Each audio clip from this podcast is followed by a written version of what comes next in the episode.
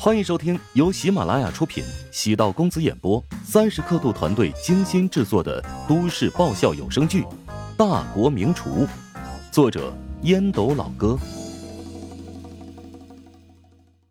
第五百一十四集。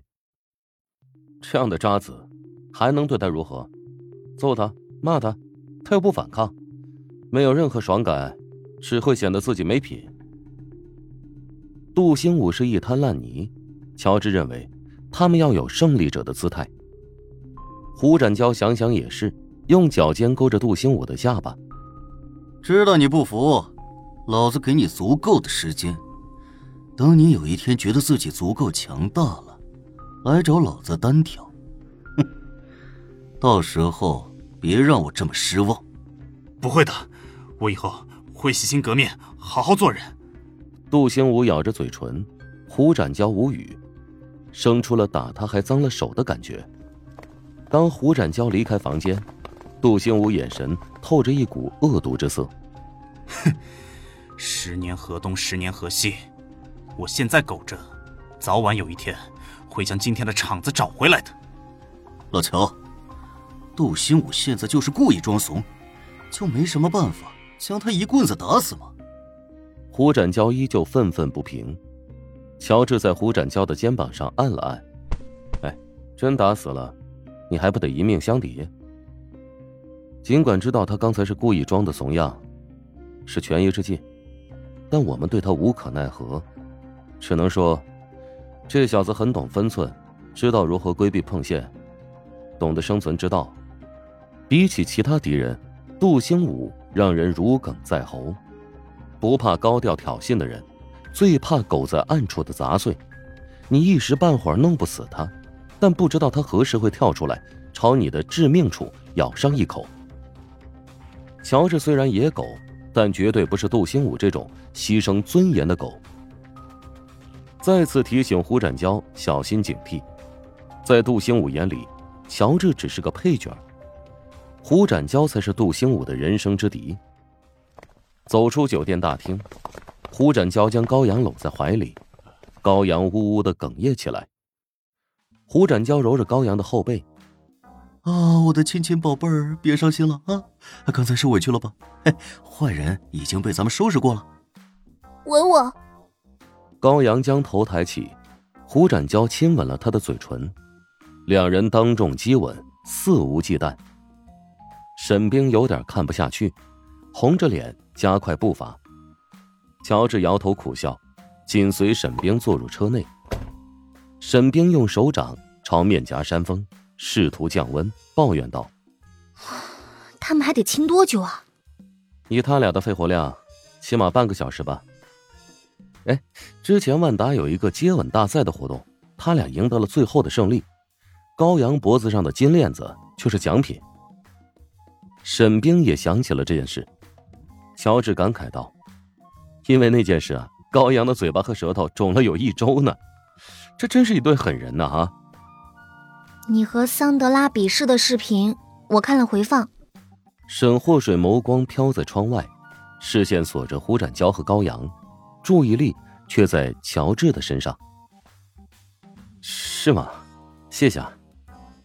乔治挠了挠头，也不知道该如何回应。与沈祸水待在车内，气氛有些尴尬。沈冰笑了一声：“这有什么好谢的？那天我实在有点忙，不然肯定会看直播啦。对了，我和姚总一起看的回放，姚总也是你的忠实粉丝，他有点遗憾。遗憾什么？”乔治不解的扫了一眼沈祸水，仔细观察，他最近变化挺大的。以前给人的感觉秀丽的面容让人惊艳，现在学会了收敛容貌的娇艳。多了一种亲切舒服的感觉。身上穿的衣服、佩戴的首饰、涂抹的护肤品，很好的掩饰了他倾城之貌。秘书的职务便是如此，要学会成为一个影子。经过姚燕的调教以及自身的领悟，沈冰已经完美的转换了身份，内涵变得深邃许多，宛如一杯鸡尾酒，没有了五光十色，细品一口。滋味入骨。遗憾没有看直播呀，不然他可以跟着打赏礼物支持你。媚到骨子里的风韵一闪而过，沈祸水笑起来最大的特点，嘴角有两个浅浅的酒窝。乔治挠头，不用破费了，搞得我有点不好意思。你这次直播很正能量，尤其是打赏的金额全部捐赠给了公益基金，不是所有人能具备这个魄力。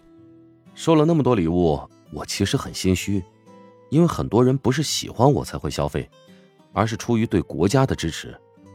我很喜欢钱，但是消费爱国情怀这种钱，我绝对不会拿。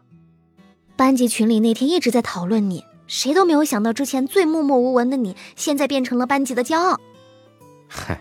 有支持者就有反对者，那还不是有人说我是这个沽名钓誉之徒吗？那些人根本不了解你，你是一个有抱负的人，不论境界还是眼界，都要超过他们。呃，我也没那么夸张吧。哎，对了，你最近怎么样？工作还顺心吗？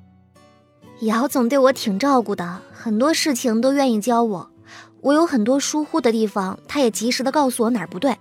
我现在正在努力独当一面，不要成为姚总的累赘。姚总对我这么体贴，其实我知道他是看在你的面子上。有一次他应酬喝多了一点儿，讲起你的食堂，如果不是食堂，他就不会遇到让他心动的人。我下周要去汉州出差一段时间，姚总让我用心盯老城改造项目，完成之后会让我独立执行项目。他觉得比起秘书，我更是担任项目负责人。沈冰来到琼京工作这么久，第一次跟人如此畅快的聊着工作。我说了一堆生活上的琐碎，是不是很乏味？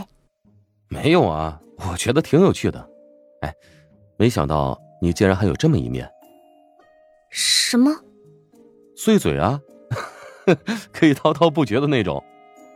我也不是总这样。沈冰面色一红。